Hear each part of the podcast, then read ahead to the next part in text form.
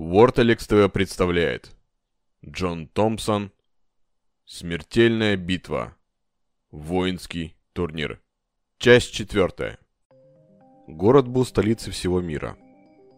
Он был так велик и значителен, что не имел собственного названия и назывался просто город. Он раскинулся на берегу океана, на краю огромной бухты, в центре которой река заканчивалась водопадом. Город был необычен. Шансу никогда не приходилось видеть ничего подобного. Многочисленные башни всех мыслимых цветов сверкали в свете восходящего солнца. Шонсу поражала масштабность огромных аркообразных структур и гигантских строений города, должно быть в несколько сот метров высотой. Свободно висящие улицы и мосты связывали здания и башни между собой – у мастера схватки перехватило дыхание от этой совершенной красоты так же, как и от осознания того, что другого такого чуда больше нигде нет. Город вознесся в небеса и безмятежно наслаждался долгими своими ночами и неспешными, полными радости днями. Город был построен не так, как строят обычно люди свои города – не было на этом месте перекрестков древних торговых путей и не таили подземные недра никаких полезных людям ископаемых.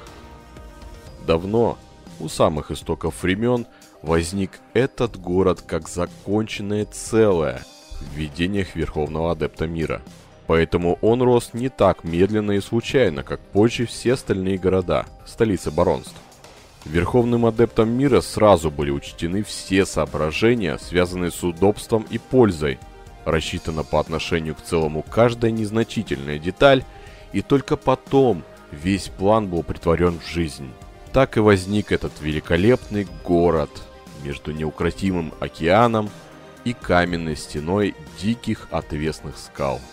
С севера и юга к городу примыкали густые рощи священных деревьев – Мудрость великого строителя заключалась в том, чтобы сохранить равновесие между силой и хаосом, между искусственным творением и дикой природой. Тогда и очистились сердца горожан, ведь в каждом из них таилось что-то темное, жаждущее, чтобы где-нибудь созидание заканчивалось и начинался хаос. Тысячелетиями шумели эти рощи, пропускающие сквозь себя потоки силы, пронизанные запахами свежести и гнили, наполненные пронзительными криками неведомых городу тварей, ютящихся под их сенью. Рощи казались вечными. Они содрогались под напором ураганов, замирали в засуху, погибали и взрастали вновь. Шонцу вышел на тропу, которая вела через священную рощу к городским стенам, и вскоре вошел под сень волшебных деревьев – Земля под деревьями была мягкой, плодородной. На нее многие годы падала слоями и перепревала листва. На этой благодатной почве росли папоротники, лесные травы и деревья. Только эти старинные священные деревья, других пород в роще не было. Под их кронами воздух был свеж, как чистейшая родниковая вода. Некоторые из деревьев были поистине огромны, Глядя на них, действительно можно было предположить, что они современники города. Стволы их напоминали древние памятники, посидевшие от бесконечной вереницы прожитых лет. Корни этих деревьев были столь же глубоки, как корни гор. Меж этих гигантов росла поросль, высокие, полные сил деревья с пышными кронами и множеством длинных гибких ветвей. Неожиданно деревья зашевелились. Нежнейшие нервные окончания травы передали сигнал о вторжении постороннего, и деревья охватило беспокойство. Одна из ветвей изогнулась, как змея, встряхнула листьями и ударила воздух прямо перед шансу. Зеленые стены вокруг мастера схватки угрожающе зашумели. Деревья ожили и медленно потянули к незнакомцу свои искривленные толстые сучья. А затем, словно по команде, деревья замерли. Казалось, они напряженно вслушивались в каждое слово какого-то властного, только ими слышимого приказа. Как будто тихий вздох пронесся по и все закончилось. Развесистые кроны распрямились, зазубренные шипы спрятались под корой. Деревья запомнили Шонсу и приняли его. Мастер схватки продолжил свой путь по тропе. Через три часа быстрой ходьбы он миновал полупрозрачные городские ворота и направился к Золотой башне, где ему была назначена встреча с лордом Рэндаллом. Вход в Золотую башню не охранялся.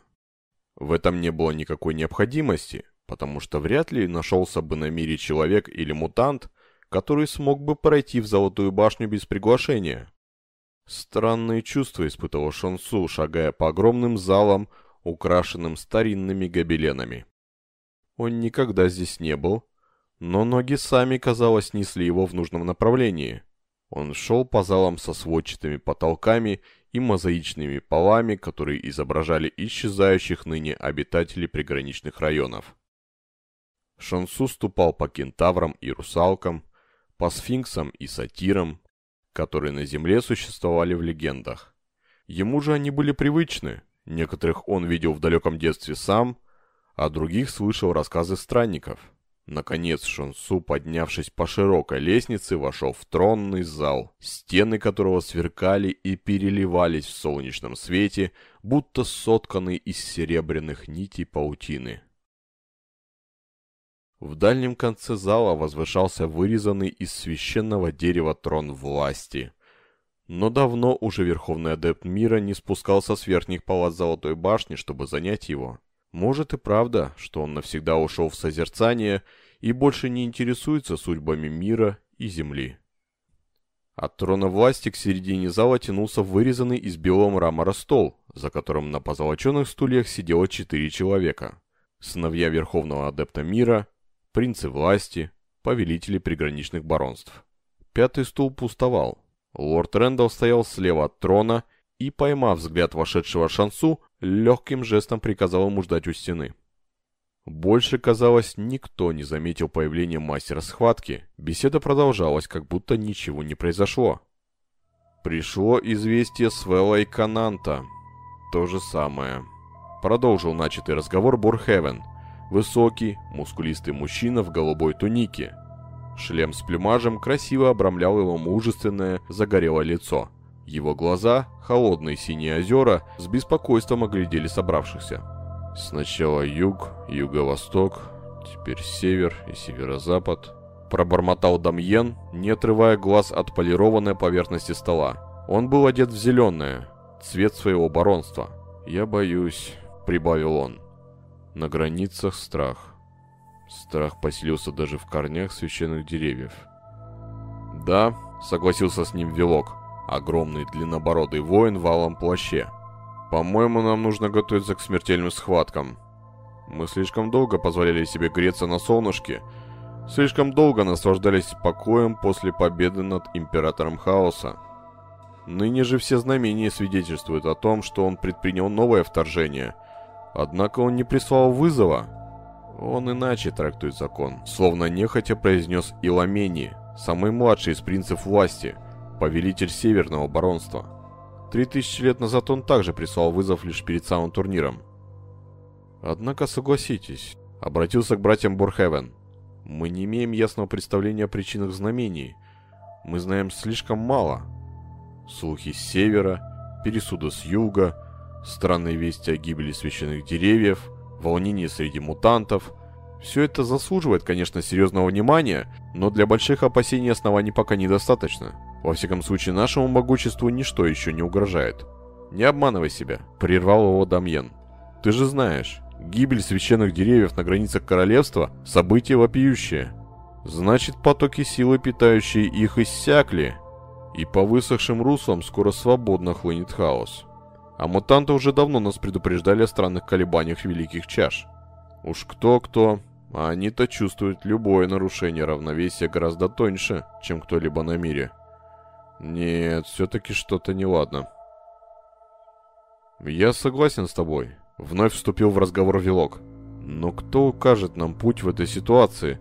Уже восемь веков пустует трон власти, сердце нашего государства. Отец совсем отошел от дел. Но может нам стоит попросить у него совета? Нет, покачал головой Иламени. Отец ничего не сказал даже при известии об исчезновении Алерона. А ведь он был его любимцем. Вот уже две недели, как он исчез по дороге в Алхассу, а мы до сих пор не знаем, что с ним случилось. «Послушайте, братья», — сказал Дамиен. «Вы меня давно знаете. Я хаос за милю Изменилось течение силы, и это сразу проявилось на окраинах. Нам нужно срочно готовиться к схватке, а мы сидим здесь и разговариваем, не замечая, что смертельно ранены. И пока длится наша бесконечная беседа, кровь потихоньку вытекает из ран, и скоро мы станем совершенно беспомощны. А ты предлагаешь немедленно вскочить из-за стола и начать действовать? Именно так. И что же ты собираешься предпринять? Прежде всего, нам нужно отправиться в свои баронства и полностью заблокировать переходные тоннели, потому что именно через них императору хаоса будет легче всего проникнуть на мир. Затем следует максимально укрепить границы своих земель, так как если смертельные схватки все-таки начнутся, то дело не ограничится лишь пятью дуэлями – Вполне возможно, что придется дать битву всему темному воинству, которое хлынет сюда вслед за Императором Хаоса через малейшую брешь. Турнир все равно состоится, закон есть закон, но так мы оградим себя от удара в спину. И последнее. Отец сказал, что зеркало в Алхасском храме, коснувшееся силы, должно быть разбито. Наступила долгая тишина. Затем Бархевен недоверчиво спросил. «Отец сам тебе это сказал?» На его щеках выступил легкий румянец, свидетельствующий о нарастающей ярости. «Ты прекрасно знаешь, что он не говорит с нами, в чем мы, кстати, сами виноваты. Это наши вечные раздоры». «Нет, он передал это через Каэтану». «Но владетель силы не может разрушить ее атрибут. Это чистое самоубийство. Ведь тогда сила отвернется от нас всех». У лорда Рэндала есть человек, который сможет это сделать. И он не владетель силы, только мастер схватки. Что ж, в таком случае наше могущество останется при нас, сказал Иламени. Мы владетели силы, и нам нелегко согласиться с таким кощунством. Но мы все знаем, что через зеркало может осуществиться прямое вторжение Императора Хаоса, ведь оно, как дверь между владениями света и тьмы. И поэтому, как хранители равновесия, мы должны подчиняться решению отца. Принцы власти переглянулись, и после минутного молчания Велок подвел итог. «Мы уступаем решению отца. Пусть мальчик попытается». Шансу криво улыбнулся. «Конечно, он, проживший от рождения 150 лет, был слишком молод по сравнению с принцами, прожившими уже многие тысячелетия». Совет был закончен, Принцы власти встали из-за стола и неторопливо покинули тронный зал. Шонсу ловил их быстрые оценивающие взгляды. Мастер схватки преклонил колени перед проходящими мимо повелителями и поднялся только тогда, когда в тронном зале, кроме лорда Рэндала, никого больше не осталось. Тот подошел к нему и, коротко поприветствовав, произнес. «Все ли ты слышал, и все ли ты понял из того, что слышал?» «Да, владетель». Тогда отправляйся в Алхассу немедленно. Слуга и пара лошадей ждут тебя у ворот. И помни, корни твои глубоки, и искусством схватки ты овладел в совершенстве. Так что тебе необходим только простор. Этот простор я тебе и предлагаю. Простор и долгий путь с очень опасной целью. К сожалению, выбора у тебя нет. И ты должен сделать это или умереть, или хуже, чем умереть. Голос лорда Рэндалла звучал тихо. Он мрачно смотрел на юношу. «Ты, мальчик, решил, что могуществен тот, кто может делать, что ему вздумается. Когда-то и я так считал. А правда на самом деле в том, что чем человек могущественнее, чем искусственнее, тем настойчивее он делает то единственное, что должен делать. Ступай.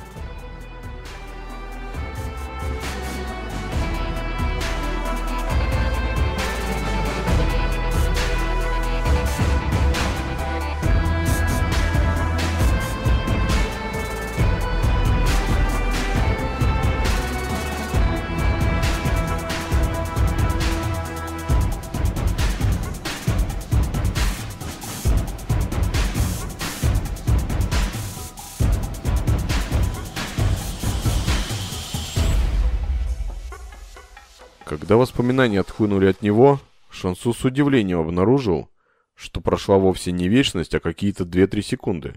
Он все так же стоял перед дверью, и служитель все еще глухо покашливал за перегородкой. Шансу вздохнул и вошел. Закрыл за собой дверь и подождал, пока глаза привыкнут к тусклому освещению храма. Храм весь был отделан деревом. Деревянными были и стены, и потолок. Даже пол покрывали тонкие пластины дерева разных оттенков, выложенные в строгом порядке. Но все внимание Шансу привлекло к себе зеркало. Оно находилось в центре комнаты и представляло собой идеально правильный шар диаметром около полутора метров. Шар ослеплял золотым светом, словно внутри его была заключена сконцентрированная сила. Шансу сделал первый шаг. Загустившийся воздух вокруг него задрожал, словно зеркало наблюдало за ним, зная, что он замыслил. Казалось, пульс мироздания бьется в огромном шаре. Молнии расчерчивали его поверхность, на мгновение приглушая золотое сияние. Стремительного рывка не получилось. Каждый шаг давался мастеру схватки с большим трудом, словно он очутился в могучем потоке, который пытался опрокинуть его, вытолкнуть прочь из комнаты.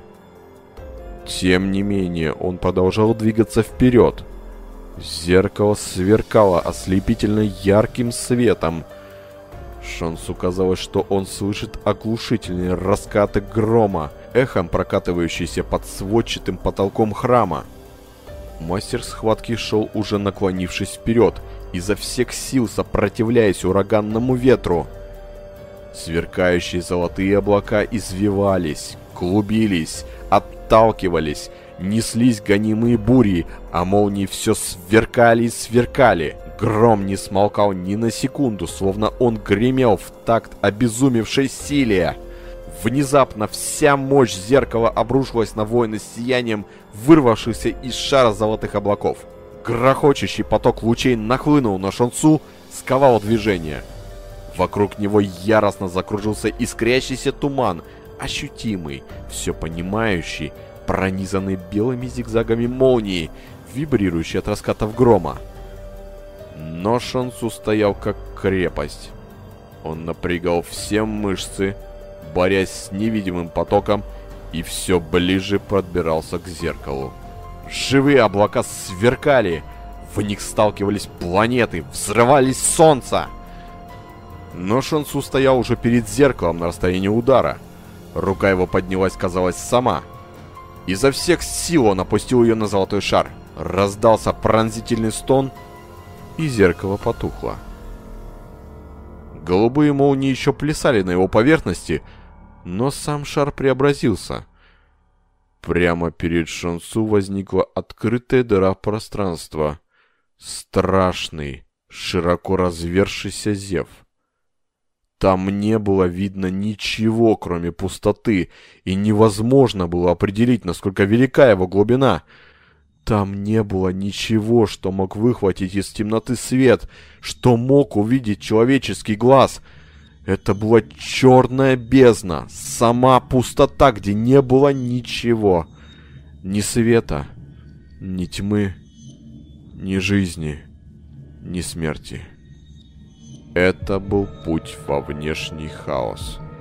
Золотые облака, все еще кружившиеся вокруг Шансу, со свистом пронеслись в обратную сторону. Бесцветная пустота поглотила их без следа.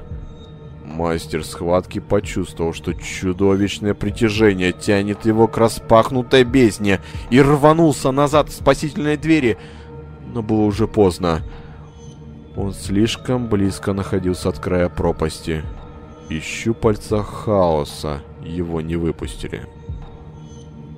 Лишь на какое-то мгновение он задержался у самой кромки и с ужасом увидел нечто вне пространства — вне времени, вне измерений, колышущийся хаос, в котором ему было суждено пропасть. А потом наступила тьма и забвение.